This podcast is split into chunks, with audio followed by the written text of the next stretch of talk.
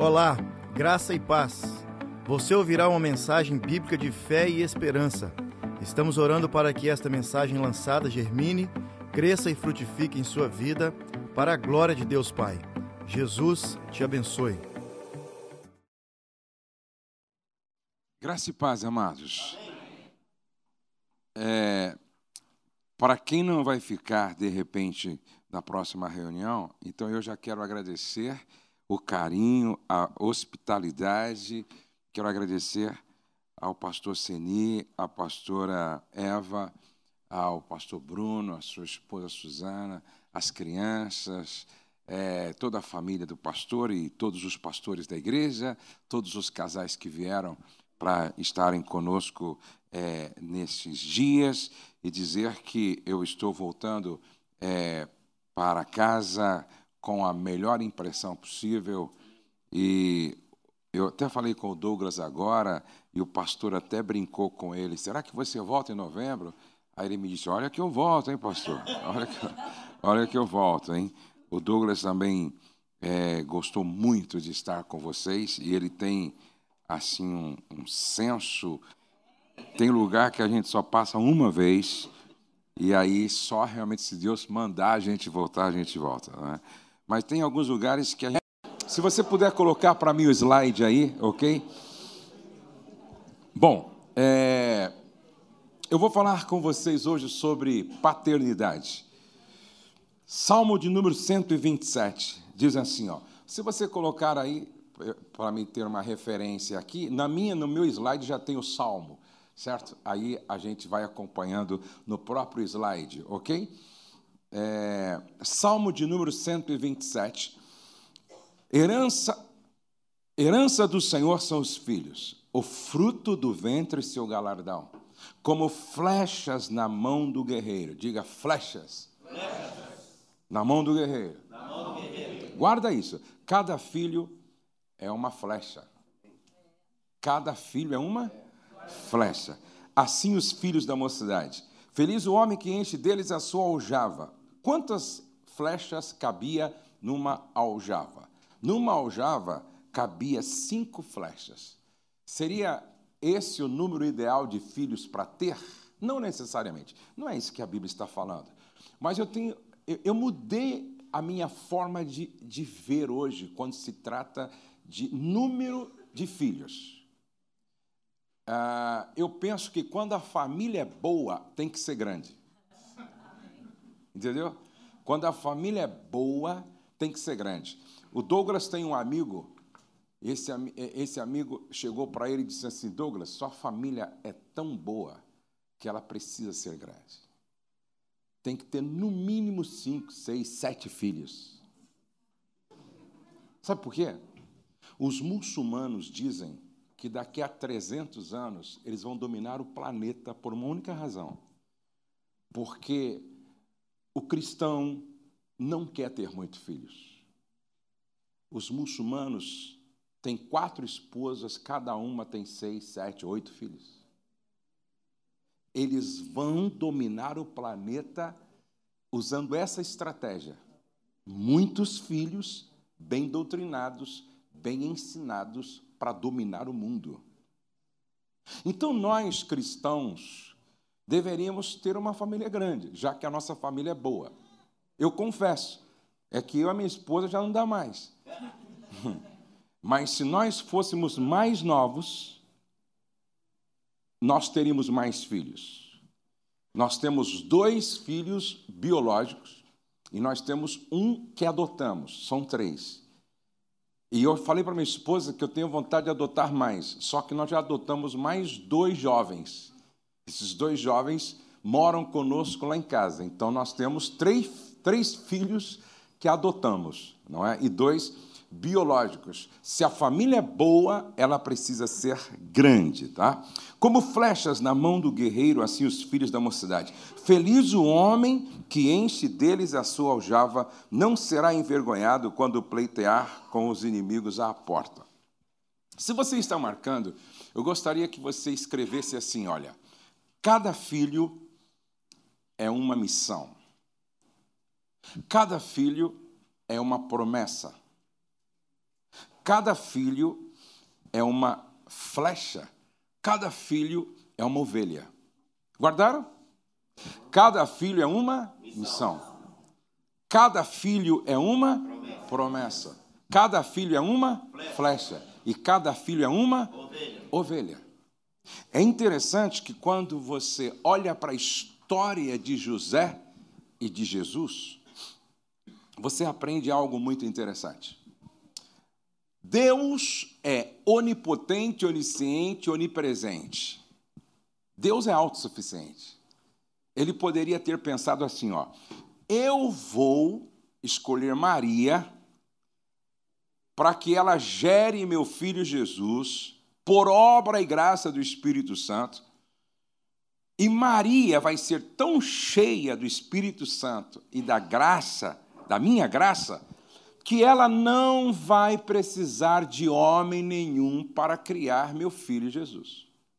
Porque eu sou Deus soberano, autossuficiente, onipotente. Eu posso capacitar Maria de um jeito que ela não precisa, não vai precisar de homem nenhum para criar, educar o meu filho.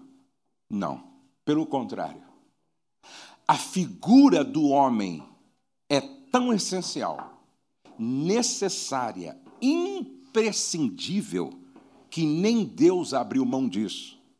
Deus chama José e diz: Você vai ser o pai adotivo do meu filho.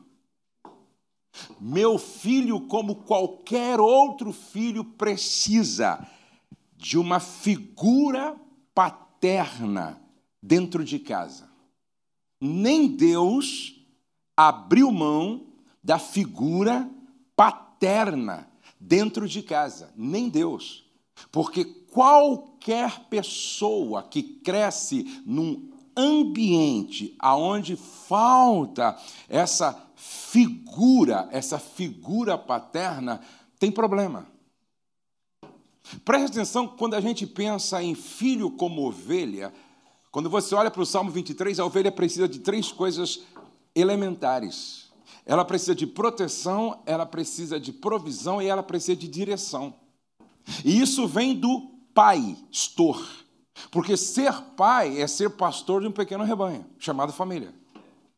Eu sempre digo que quando a minha esposa ficou grávida, Deus me ungiu a pastor.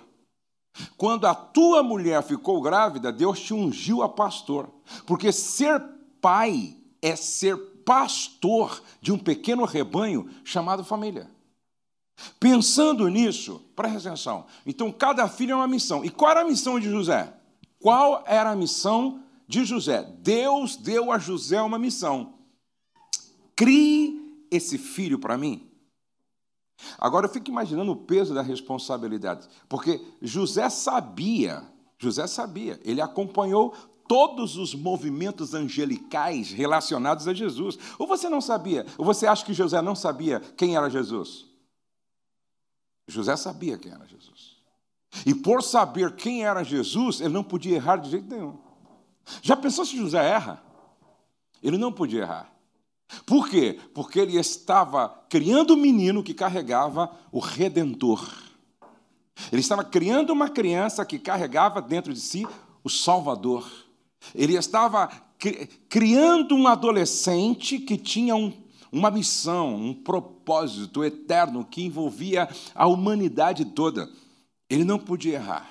Agora, você pensa que a minha missão e a sua é diferente? Deus pegou a Letícia, o Douglas e Pedro e disse para mim assim: cria esses três para mim. Qual é o grande sonho de Deus? Ter uma família com milhões de filhos parecidos com Jesus. Presta atenção, ter uma família com milhões de filhos parecido com quem? Com Jesus. Esse é o grande sonho de Deus. Ter uma família com milhões de filhos parecidos com Jesus. Aí, se eu pergunto para Deus, Deus, qual é a minha missão em relação a Letícia, o Douglas e o Pedro? Jesus, Deus vai me responder: crie eles, eduque eles de tal forma que eles se pareçam com Jesus. Josué, se você conseguir fazer com que a Letícia se pareça com Jesus, você cumpriu sua missão.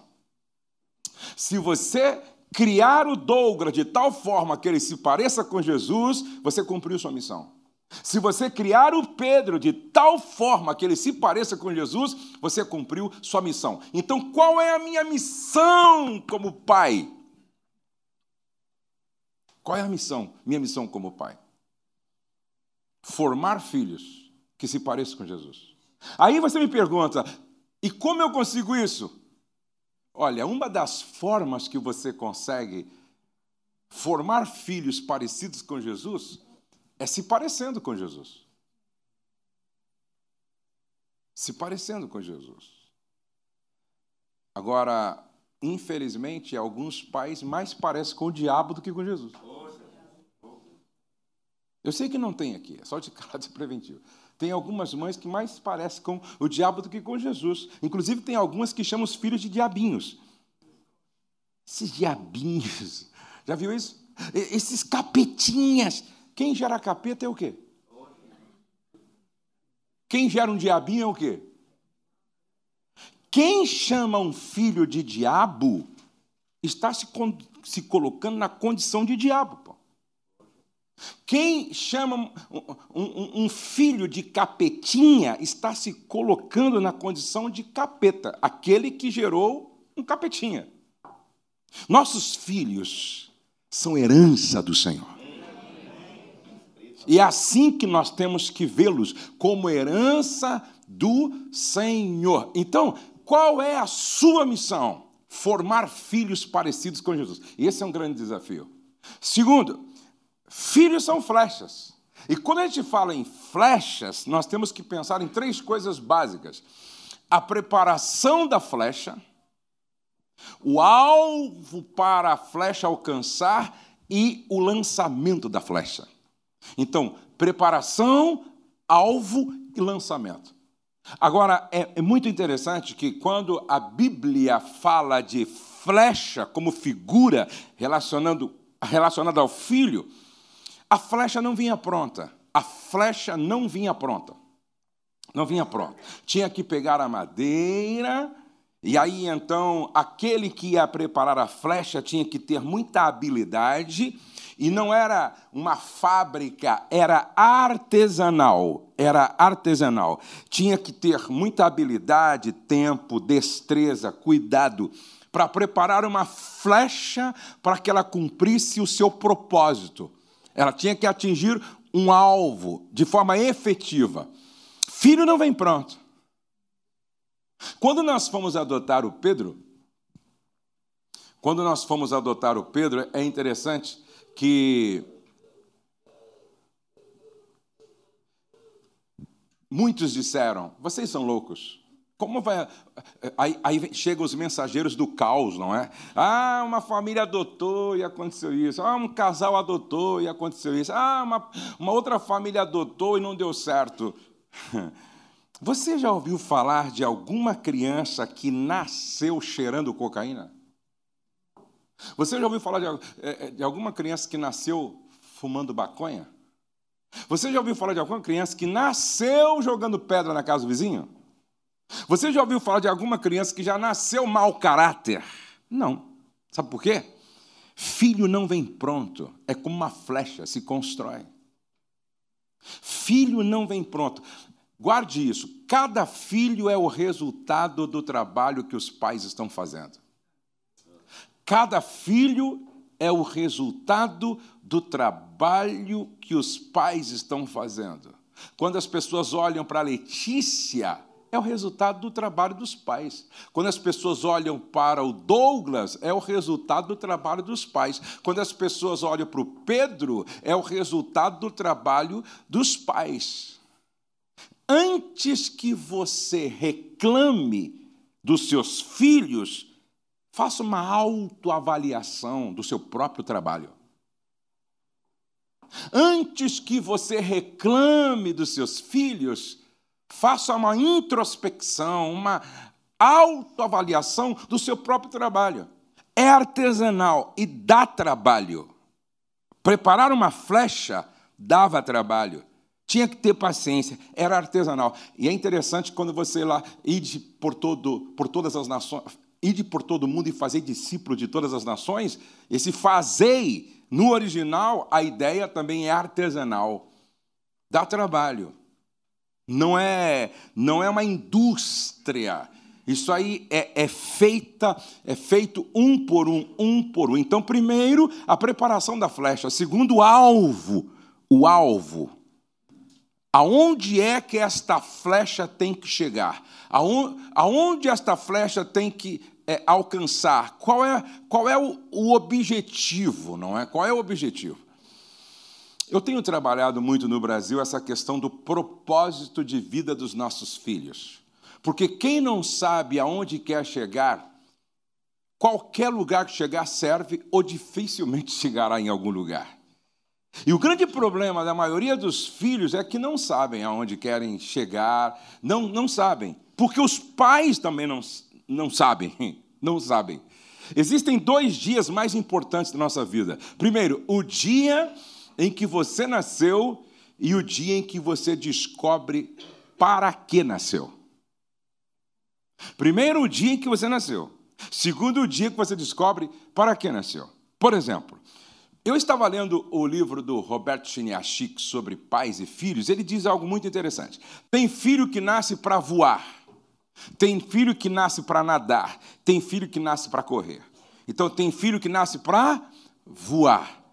Tem filho que nasce para nadar. E tem filho que nasce para correr. Agora, qual é o desafio do pai e da mãe? Ajudar o filho a descobrir para que nasceram. Ou seja, para que a Letícia nasceu? Para voar? Para nadar ou para correr? Para que o Douglas nasceu? Para voar, para nadar ou para correr? Para que o Pedro nasceu? Para voar, para nadar ou para correr? Quando a pessoa não tem clareza do seu propósito de vida, ela caminha na vida sem direção. Ela caminha na vida tentando tudo na vida, tudo, tudo, tudo, tentando tudo na vida. E não chega a lugar nenhum. Qual é o alvo que a minha flecha tem que alcançar? Qual é o alvo que a minha flecha tem que atingir? Agora preste atenção. Lançar a flecha significa emancipação porque flechas não eram feitas para enfeitar a parede da sala. Flechas eram feitas para serem lançadas. Então, eu preciso educar, criar filhos com esta consciência. Um dia vai ser emancipado, um dia vai ser lançado, um dia vai sair de perto de mim, um dia vai sair de casa. E eu fico preocupado, sabe por quê? Porque eu vejo a maioria dos pais criando filhos como se eles fossem ficar para sempre em casa.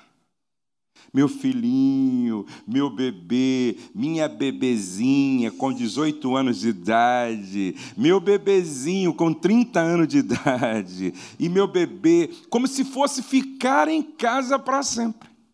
Sabe, queridos, se dependesse de mim, de mim, todo filho ia para o exército. Se dependesse de mim, toda filha ia para o exército. Sabe por quê? Esse mundo não é um parque de diversão.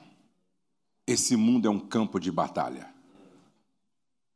Vou repetir: esse mundo não é um parque de diversão, esse mundo é um campo de guerra. Eu sempre lidei com a Letícia pensando em uma guerreira. Eu sempre lidei com o Douglas pensando em um guerreiro. Eu sempre lidei com o Pedro pensando em um guerreiro. Eu não estou preparando filhos para um, Disney hoje. Eu estou preparando o filho para a guerra. No Brasil, por exemplo, eu viajo pelo Brasil todo e eu vejo tantas meninas prontas para casar. Meninas que já fizeram mais de uma universidade, já, já, já se formaram em mais de um curso, têm um, um, emprego bom, têm um bom salário, têm um apartamento, têm o um carro, estão prontas. E a pergunta fica: onde estão os guerreiros? Pastor, até tem os meninos na igreja, mas onde é que estão os guerreiros? Pastor, até tem uns rapazes na igreja, mas aonde é que estão os guerreiros? Percebe? Você está preparando filhos para Disney World ou para guerra? Porque toda mulher quer ter ao lado um macho.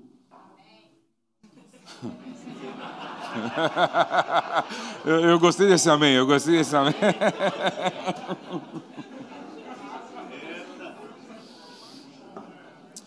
Toda mulher quer se sentir protegida.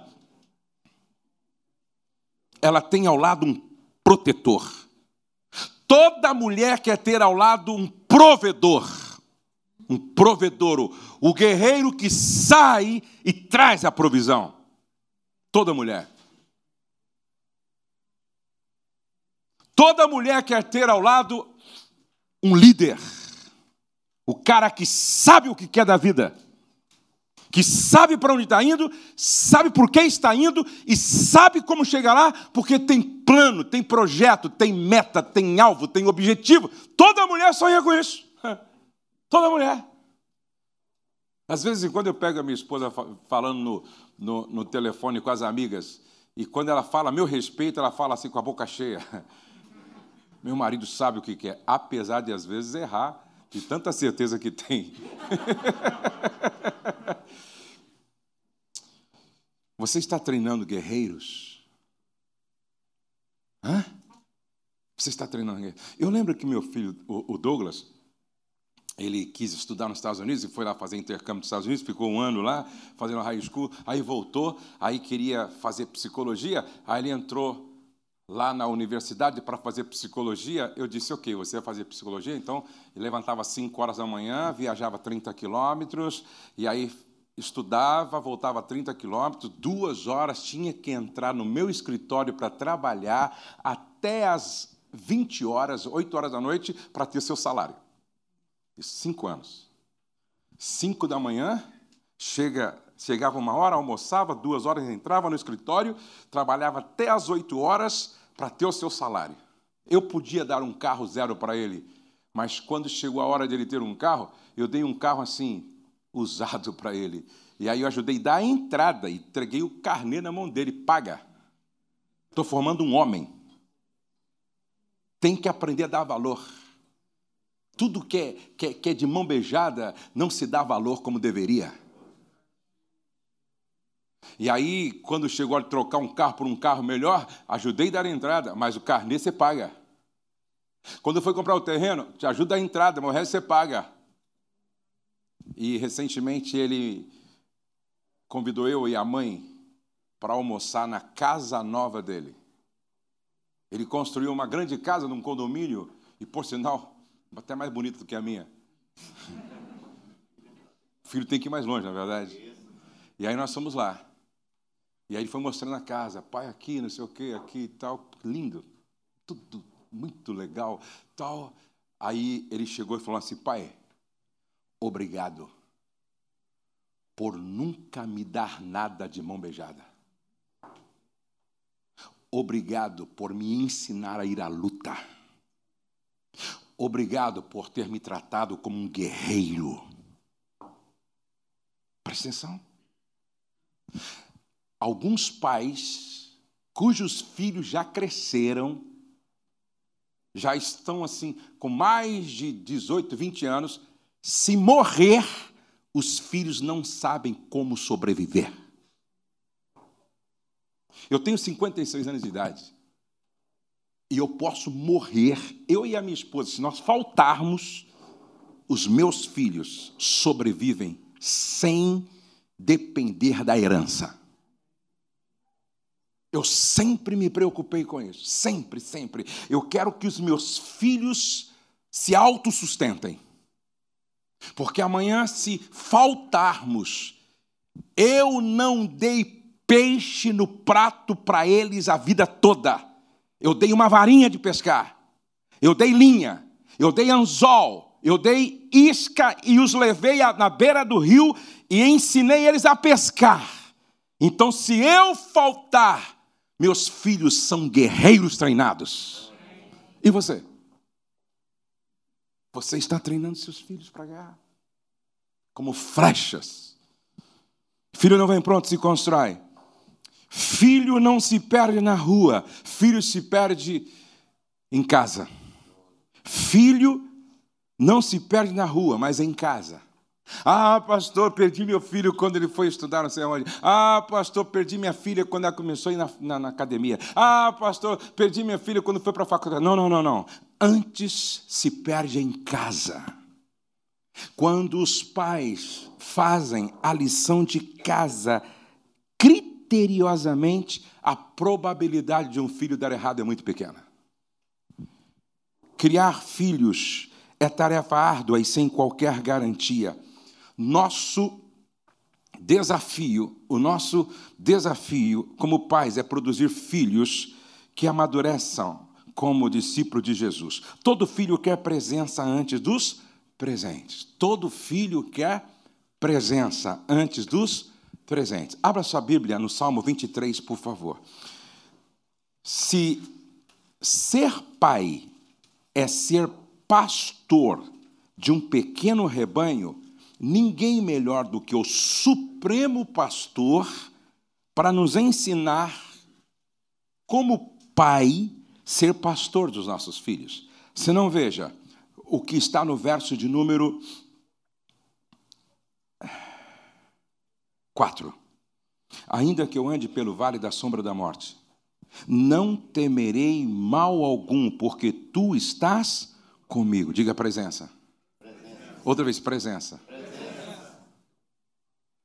Nós deveríamos ser pais tão presentes ao ponto de os nossos filhos, como nossas ovelhas, poderem dizer: ainda que nós andássemos pelo vale da sombra da morte, não temeríamos mal algum, porque tu, meu Pai, Josué Gonçalves, estará conosco, ou tu, nosso Pai, vai estar conosco. Preste atenção, hoje, infelizmente, muitos pais estão enchendo seus filhos de presentes, porém estando ausentes. E nada substitui a presença do pai. Nada, nada, nada substitui a presença do pai. A presença dos pais na vida dos filhos é insubstituível. O tempo é a moeda de maior valor que você pode investir em seus em seu filho ou em seus filhos. Estas palavras que hoje te ordeno estarão no teu coração, diz a Bíblia. Tu as inculcarás a teus filhos e delas falarás, leiam comigo, assentado em tua casa. Vamos fazer o seguinte: eu vou ler assentado em tua casa e você vai completar com a palavra tempo. Vamos lá? Assentado em tua casa, tempo. andando pelo caminho, tempo. ao deitar-te, ao levantar-te o que Deus estava falando aos pais israelitas? Invistam tempo na vida dos filhos. O tempo é a moeda de maior valor que nós possuímos. Alguém disse que a maneira como os nossos filhos soletram amor é tempo. T-E-M-P-P-O. Tempo. É a forma como os nossos filhos soletram amor. Agora, dá uma olhadinha nessa estatística, nessa pesquisa aqui, ó, da doutora ou escritora Juliana Tomazini de Almeida Pinto. Ela escreveu uma matéria com o título A Síndrome da Alienação Parental, onde ela traz uma estatística do Instituto de Direito da Família muito preocupante quando se trata da ausência paterna. Veja só o que ela diz. 70% dos delinquentes adolescentes e pré-adolescentes cresceram distante de um genitor. Crianças sem a presença do pai têm duas vezes mais probabilidade de baixo rendimento escolar e de desenvolver em quadro de rebeldia a partir da terceira infância. A taxa a taxa de suicídio ou tentativa entre adolescentes de 16 a 19 anos triplicou nos últimos cinco anos, sendo que de três em cada quatro suicídios ou tentativas de autoextermínios ocorrem em lares de pais ausentes ou distantes. Crianças, na ausência do modelo do pai, estão mais propensas ao uso de álcool, tabagismo e outras drogas. Filhas distantes do pai têm três vezes mais chance de engravidarem ou abortarem ao longo da adolescência, vivendo Meu querido, você que está.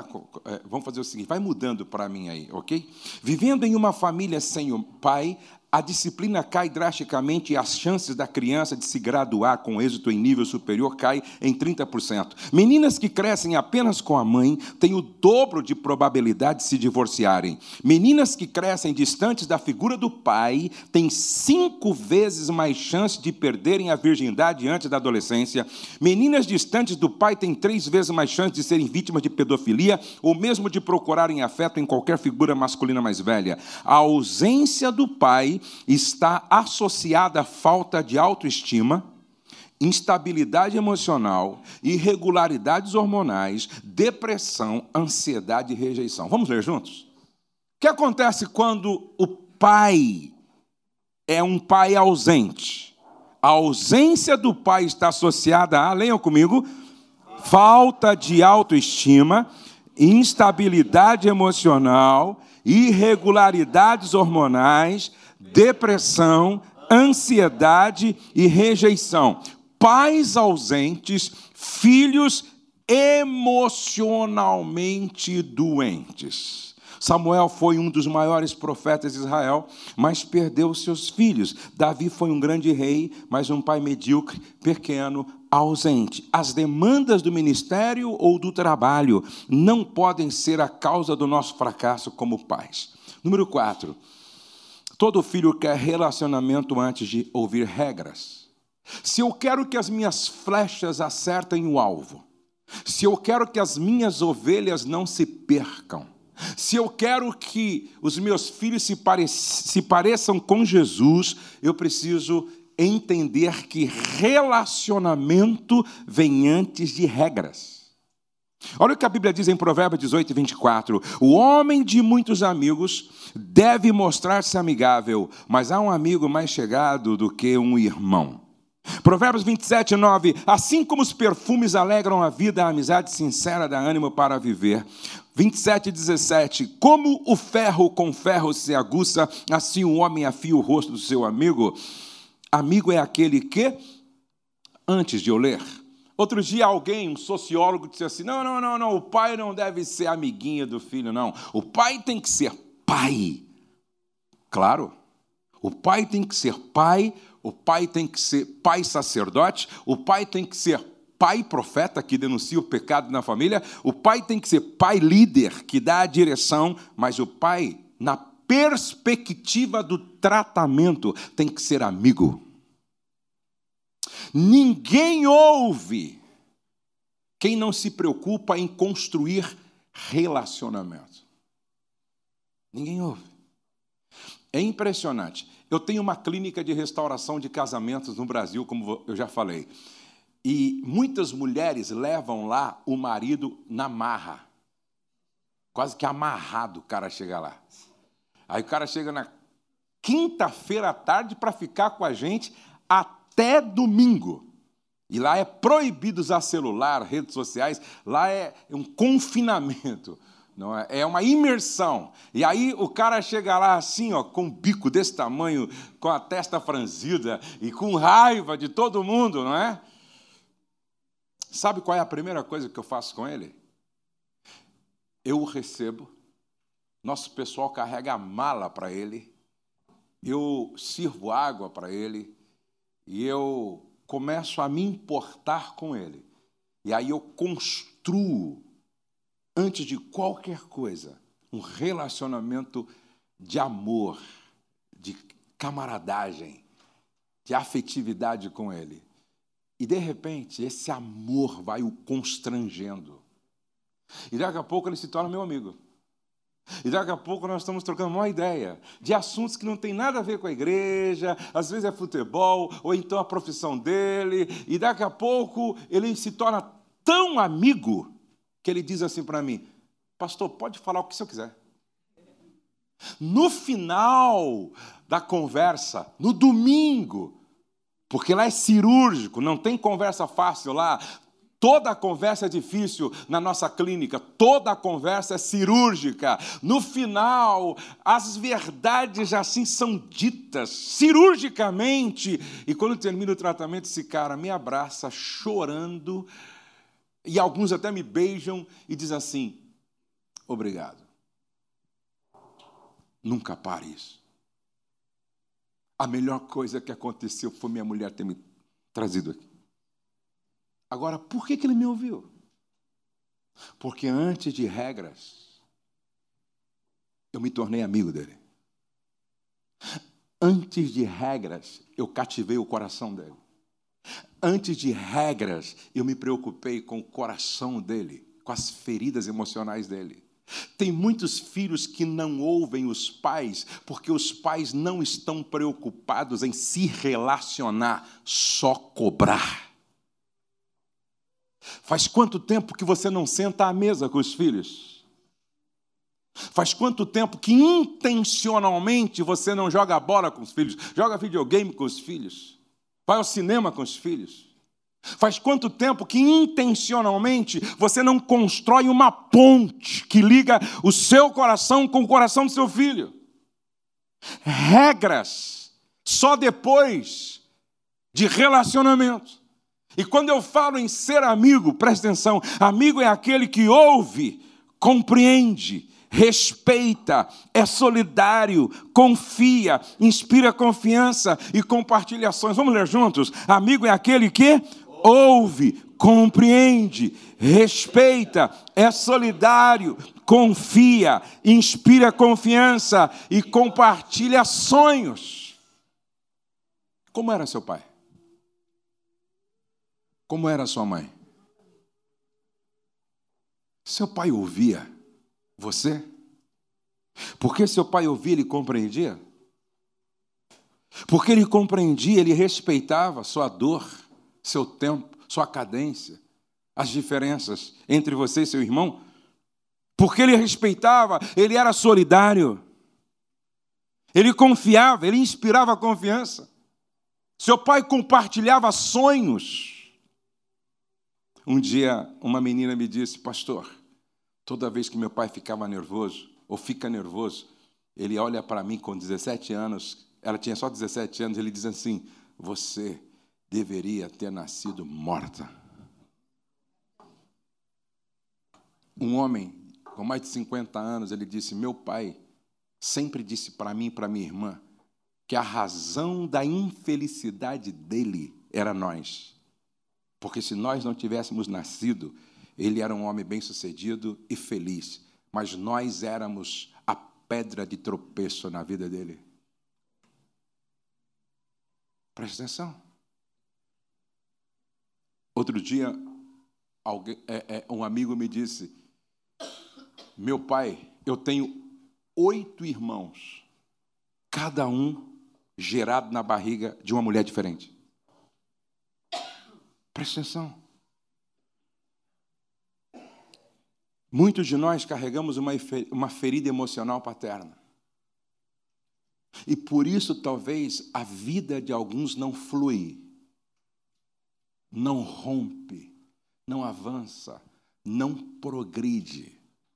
Porque sempre que você tem uma ferida emocional paterna, você enxerga a vida a partir da ferida.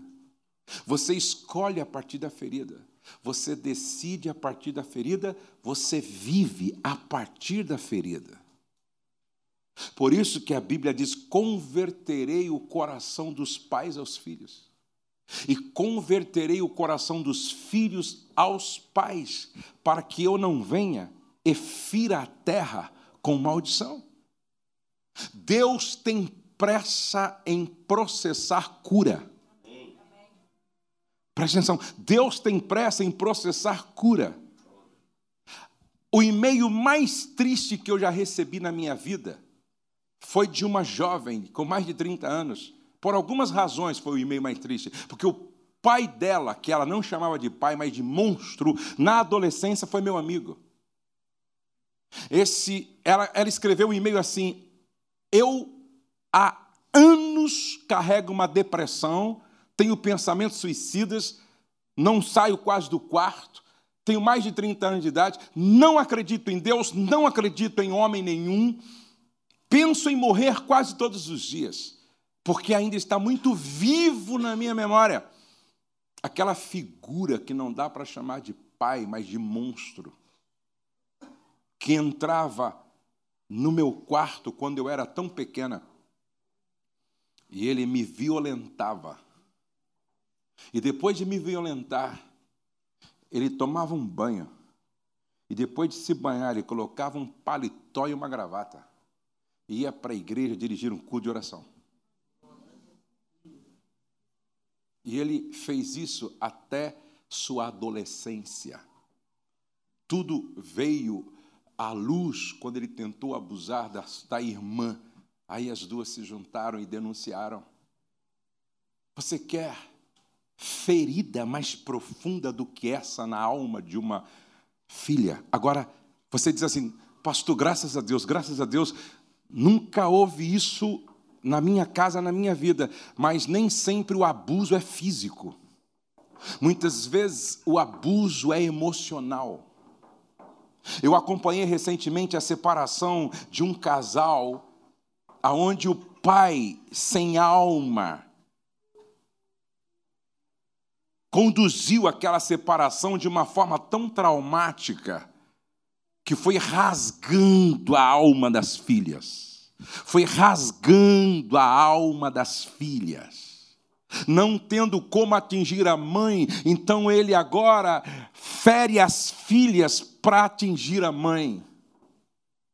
Percebe? Um dia um homem me disse assim, Pastor Josué, meu pai é, engraxava o sapato até ficar assim, brilhando. Ele deixava sempre. Esse homem tinha 61 anos de idade. Ele falou: quando o senhor estava ministrando, eu lembrei, eu tinha talvez 5, 6 anos de idade. Eu, eu vi os sapatos do meu pai ali engraxado, brilhando. Meu pai saiu, eu peguei os sapatos do meu pai, joguei, joguei num esgoto que tinha na frente de casa e o sapato afundou no esgoto. Quando meu pai chegou e que descobriu que tinha sido eu que tinha jogado o sapato dele lá, ele me pegou com tanta raiva pelo cabelo, me arrastou até o esgoto e ele esfregava meu rosto nas fezes e praguejava e gritava: Seu desgraçado, nunca mais você joga o sapato de ninguém. 51 anos, 55 anos haviam se passado. Esse homem fala dessa história com lágrima nos olhos. E ele diz: Pastor Josué, ainda eu lembro como se fosse hoje. Minha mãe lavando meu rosto, tirando as fezes da minha cara, do meu rosto, chorando e dizendo: Por que, que você fez isso com o menino? Por que, que você fez isso com o menino? Como é que a gente resolve esse problema da cura da ferida emocional paterna? Primeiro, por trás dessa atitude errada dos pais existe uma história. Talvez eles apenas estavam reproduzindo algo que aconteceu com eles lá atrás, sem ter consciência. Segundo, não existe um outro caminho para a cura de qualquer ferida emocional que não passe pelo perdão. E o perdão é a mensagem da cruz. Eu nunca vou entender o perdão se não olhar para a cruz, porque o perdão é o escândalo do amor. O perdão é o escândalo da graça. O perdão é o escândalo da misericórdia. Hoje, o Espírito Santo te convida a liberar perdão. Liberar perdão para o teu pai, para a tua mãe. Liberar perdão para quem te feriu, te ofendeu como autoridade sobre a sua vida quando criança. Talvez não foi o seu pai biológico, mas um pai adotivo talvez não foi sua mãe biológica, mas uma mãe adotiva, que feriu seu coração. Não, não, não sof... Você não sofreu um abuso físico, mas sofreu um abuso psicológico, emocional. A indiferença, o desprezo, a rejeição, tudo isso machuca, fere. E nesta noite é noite de cura. Por quê? Porque, como pai, você precisa ouvir seu filho, compreender seu filho, respeitar seus filhos, ser solidário, confiar, inspirar confiança, compartilhar sonhos. Se você não teve o pai que você gostaria de ter, seja o pai que os seus filhos precisam. Se você não teve a mãe que você gostaria de ter, seja a mãe que os teus filhos precisam. Eu tenho um discípulo que ele diz assim: Eu não tive um pai que eu gostaria de ter, mas eu estou sendo o pai que os meus filhos precisam. Vamos ficar de pé, nós vamos orar ao Senhor. Vida Nova, a sua família em Toronto.